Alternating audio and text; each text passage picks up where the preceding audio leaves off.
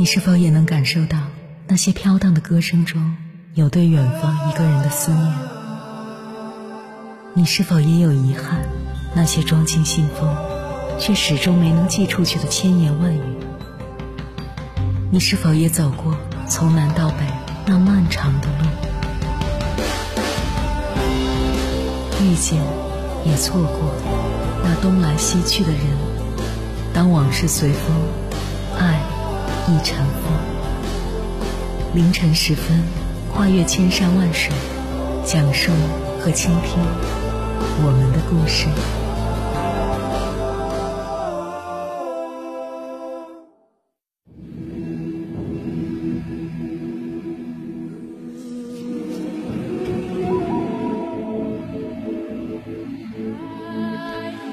欢迎回来，各位夜行者。这里是正在直播的中国交通广播，千山万水只为你，深夜不孤单。我是迎波，绰号鸭先生。我要以黑夜为翅膀，带你在电波中自在飞翔。关于婚外情，国外有这样一组数据：在一生所有的亲密关系中，至少出轨过一次的男性和女性都超过百分之五十。百分之四十一的已婚伴侣中，有一方或双方承认有过身体或精神出轨。百分之二十二的已婚男性，婚后至少出轨过一次。百分之十四的已婚女性，婚后至少出轨过一次。同事是出轨的最高频，百分之十四的已婚男女和同事有过性关系。出差则是出轨的最好时机，百分之三十五的已婚男女承认在出差时有过外遇。假如永远可以不被发现，有百分之七十四的男性表示一定会出轨，百分之六十八的女性表示一定会出轨。一段婚外情的平均持续时间是两年。当然，也有一个值得深思的数据。在婚外情被戳破之后，有百分之三十一的婚姻保留了下来。婚外情最悲哀的是，人们想要逃离生活的桎梏，可兜兜转转几圈后发现，生活在别处，别处又成了此处，最终回到的却往往是最初逃离的地方，这更令人绝望。接下来，千山万水只为你。同朋友们分享的文章名字叫《为什么不要碰婚外情》，我想用四个真实的故事告诉你原因。作者李弯弯。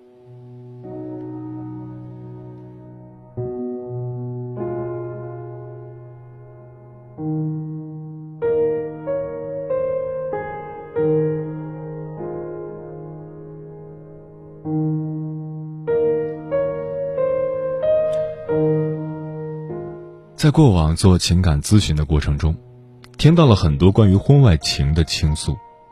所谓很多是多少呢？少说也有五六百个。在五月初，我决定停止倾听一切情感倾诉了。而触发我做出这个决定的很大一部分原因，就是因为婚外情的故事听得太多了。在这些故事中，我看到很多人性的脆弱、欲望、愚蠢。自欺欺人，这其实是一件蛮痛苦的事情。说实话，先不说关于情感我懂得什么，作为一个普通人，我还是很乐意帮助那些失恋、离婚、家庭矛盾缠身的人的。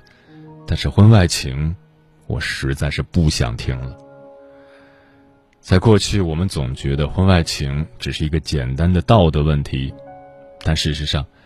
它暴露了人性里太多的恶与脆弱，人的贪婪，人的愚蠢，人的短视，人的自我欺骗，人的不顾后果，在这些故事中，看不到人生而为人的美妙之处。举四个我印象最深的例子吧，两男两女。第一个男的，是去年的时候认识的，他三十五岁。自己开了家玩具店，店里就四个人，他、他老婆、一个会计，还有一个阿姨。后来他跟这个会计好上了，私底下到处去玩，在一起差不多一年了。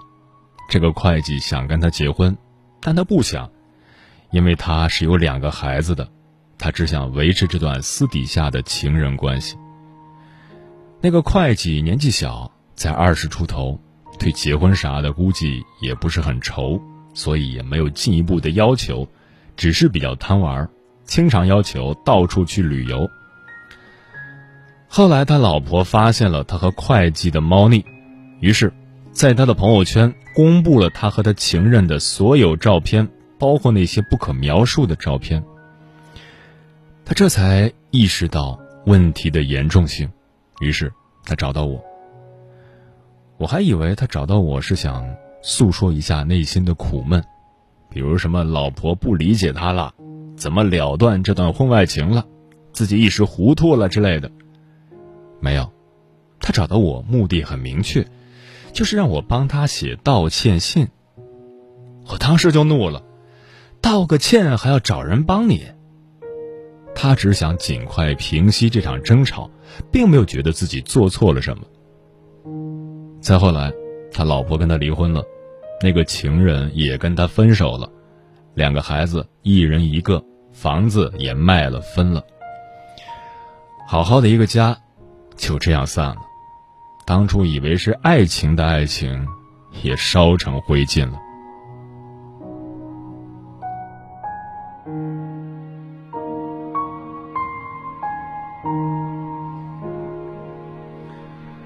第二个男人是今年认识的，认识的时候他刚陷入婚外情，他说他老婆对他很好，但是身患慢性病，不能生孩子。一边是美丽的让他神魂颠倒的情人，一边是对他很好但他无感甚至嫌弃的老婆。他想跟情人结婚，他问我要怎么样向他老婆提离婚。我听了他的情况，就跟他说：“那个情人只是在享受短暂的激情，只是在享受你对他的好，就像你老婆对你好的那种好。相处时间久了。”大家都会现原形，要么你讨厌他，要么他讨厌你，要么彼此讨厌。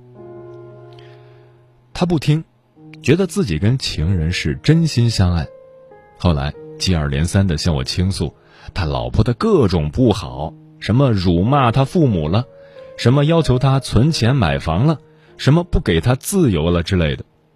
注意，他第一次跟我讲的时候还说他老婆对他很好。第二次就开始说他老婆的坏了，我就跟他说：“朋友，并不是你老婆不好，你只是现在想离婚，想跟那个情人好，鬼迷心窍了。你想找到心理平衡，说服自己摆脱他，你怕自己陷入道德困境，想心安理得的离婚而已。”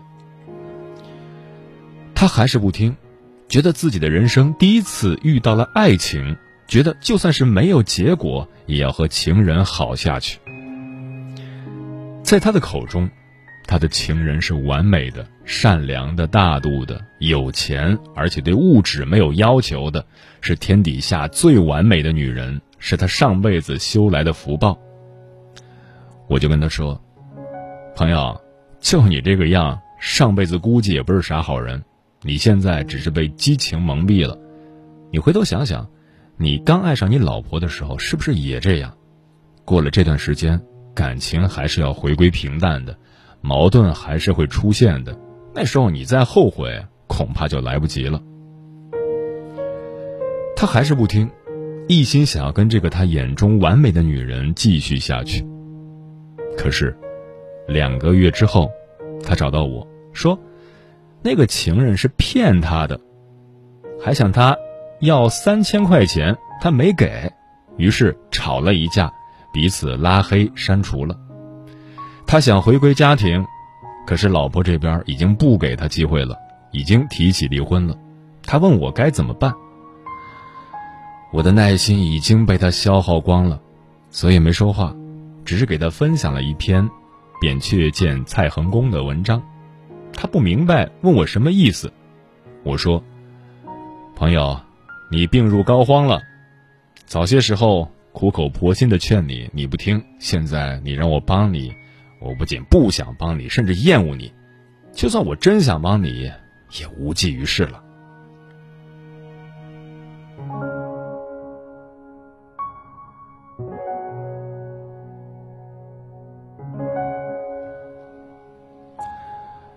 说完男的，我再来讲讲女的。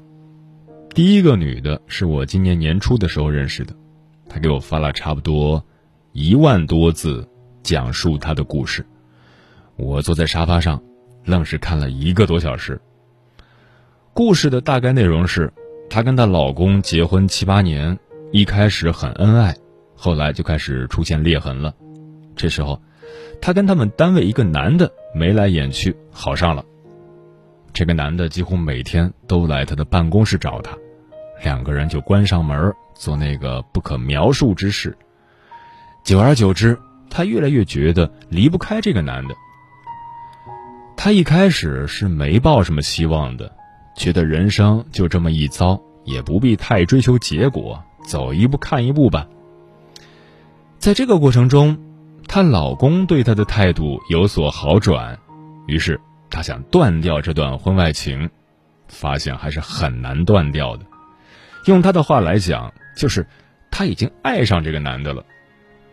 于是，她就瞒着双方，一边跟情人继续发展地下情，另一边又开始跟老公计划造人。怀孕期间，由于不能继续行那苟且之事，情人跟她分手了。那个男的在同一个单位。有了另外一个情人，他每天过得很煎熬，心里很痛，但时间是不等人的，肚子一天比一天大，结果，孩子生下来了，他的情人也在这个时间内结婚了。本以为这段荒唐的婚外情就这么结束了，可是他们单位一个女同事把这件事告诉了她老公。她老公知道后心神不宁，要做亲子鉴定。鉴定结果出来了，发现孩子不是自己的，她老公决定马上离婚。这个孩子是她单位的那个情人的，而那个情人已经结婚了。至于后面的一团乱麻的故事，我就不再继续讲了，大家也大概能猜到了是一个什么样的结局。两个人的婚外情，最终让一大堆人的人生就此走向狼藉之路。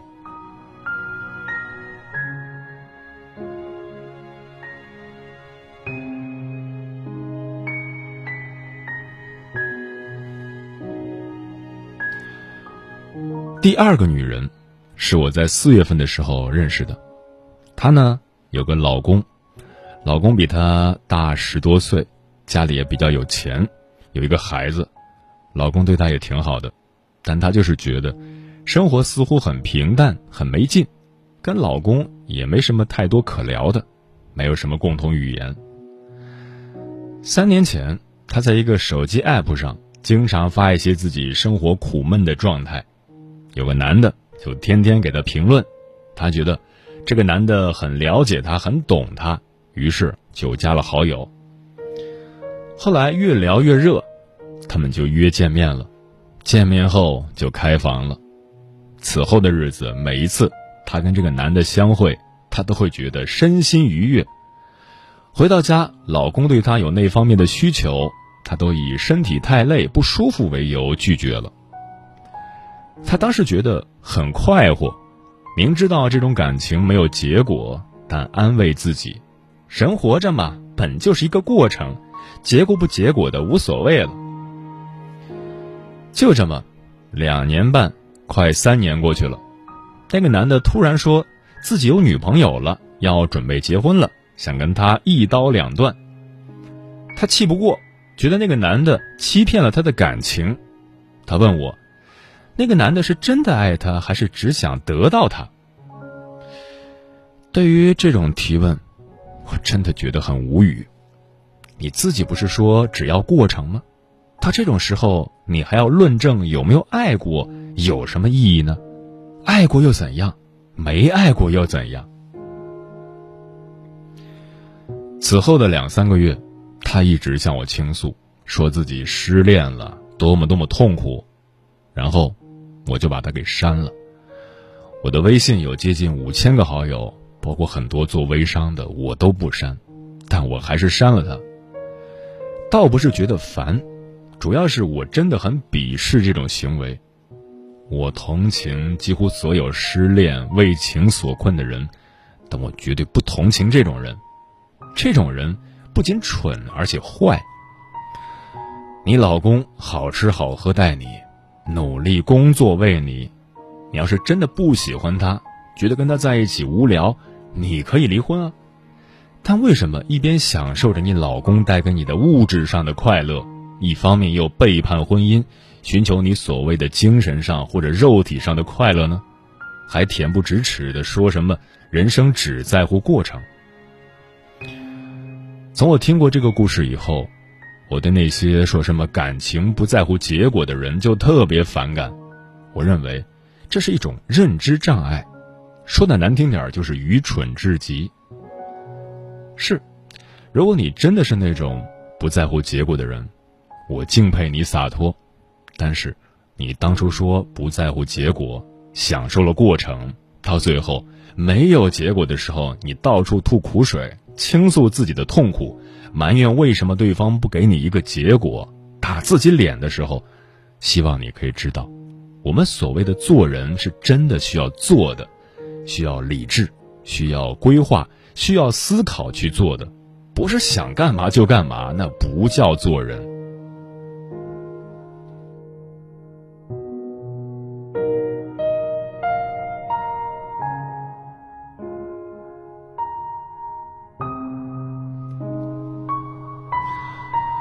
说真的，写情感文章这么多年，我很少会写这种没水平的文章，心中充满了怒气，都难得冷静下来分析原因、讲故事、讲道理。对于大多数只在乎过程的人而言，你们并不是真的豪迈，不是洒脱，你们只是真蠢，真的自私。人本来就是一种欲望和感情驱使的动物。当你陷入感情，你会不断的要求得到更多，这是最基本的人性，得寸进尺就是感情最常见的形式。而且最可怕的是，人在任何时候几乎都是自洽的，什么都能自圆其说。所以，当人陷入婚外情的时候，他会觉得自己是对的，生活是美好的。如果不美好，自己的想法和行为应该是可以被理解的，所以，往往怎么劝都不好使。小时候，我看《一千零一夜》，记得里面有个故事，讲的是一个小伙，神不知鬼不觉的来到一座山上，这山上有个洞，洞非常的宽大开阔，里面堆满了各种金银珠宝，最重要的是里面住着一位美人儿。他与美人儿一见倾心，互相都是爱的不得了。突然有一天，美人儿告诉他：“你快走吧，下个月的月初再来见我，魔鬼就快回来了。我是属于魔鬼的，魔鬼每个月都会回来十天，这段时间我要伺候魔鬼。等魔鬼走了，你再来，我们可以这样相爱一辈子。”这小伙顿时怒从心中起，恨从胆边生。就大声呵斥说：“我爱你，就要完完全全的得到你，我才不在乎什么魔鬼不魔鬼的，我要跟他决一死战，看我怎么将他一刀劈成两半。”美人说：“别这样，你打不过他的，他力大无穷，任何人类都不是他的对手，他会将你碎尸万段的。听我的劝，先离开吧，十天以后我们还能接着过快活的日子。”以后的每个月都有二十天是你的。小伙不听，硬是要弄死魔鬼，想完全占有美人儿。结果魔鬼回来了，见洞里有陌生男子，勃然大怒，一巴掌差点把小伙拍死。小伙被打瞎了眼，从山上滚下来了。这个故事我记得特别清楚。那时候我就知道，人一旦喜欢什么，就渴望完全占有，尤其是喜欢人。但不合时宜的喜欢和占有，只会将自己推向万劫不复的深渊。婚外情，就是这种款式。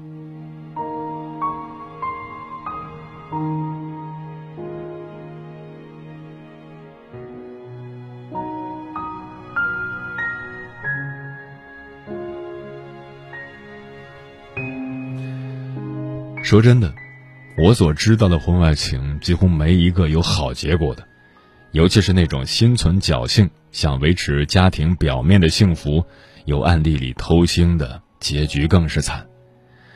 有些婚外情毁掉的不只是一个家庭，甚至是好几个人、好几代人、好几个家庭。所以说，行得正、坐得端、光明磊落很重要，这不只是一种道德要求。更是一种关于自我保护的基本认知。希望大家都坦荡一点，利落一点，不要什么都想得到，自私也得有个度。你得到了婚姻和孩子，就应该好好的经营和保护他们。就像你上班拿工资，就该好好干活，不要想着既有钱拿，又想天天玩耍。世上哪有这等好事？就像姚明以前接受采访的时候说：“你羡慕我有钱，我羡慕你有空。婚姻、激情、所谓的自由都是如此。你有了婚姻，必然要失去那种怦然心动的恋爱感觉，就必然不能再想干嘛就干嘛。婚姻也会给你更安定、安心的回报。你要是想浪，想一直浪漫激动，那就别结婚。”鱼和熊掌不可兼得的道理，用来形容婚姻和恋爱再合适不过了。如果你的婚姻不幸福，理智一点，该断则断，不要拖泥带水。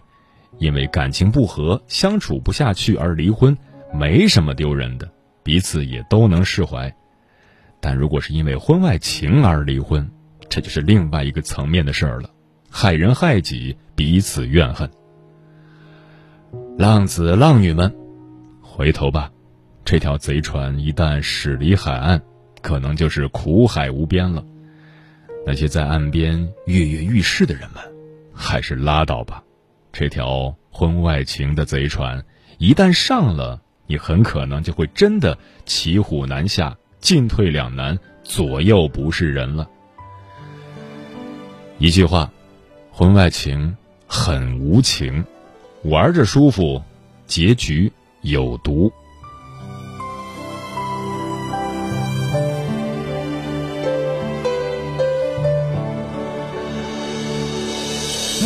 早就该拒绝我，不该放任我的追求，给我渴望的故事，留。下丢不掉的名字，时间难倒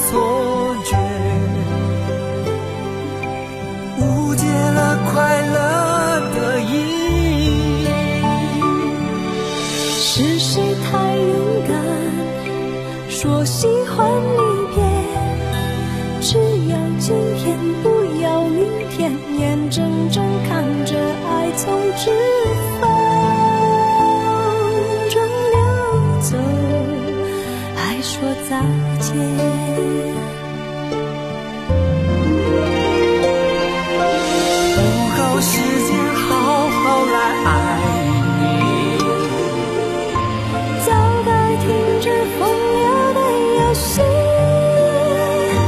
愿被你抛弃就算了解而分离不愿爱的没有答案结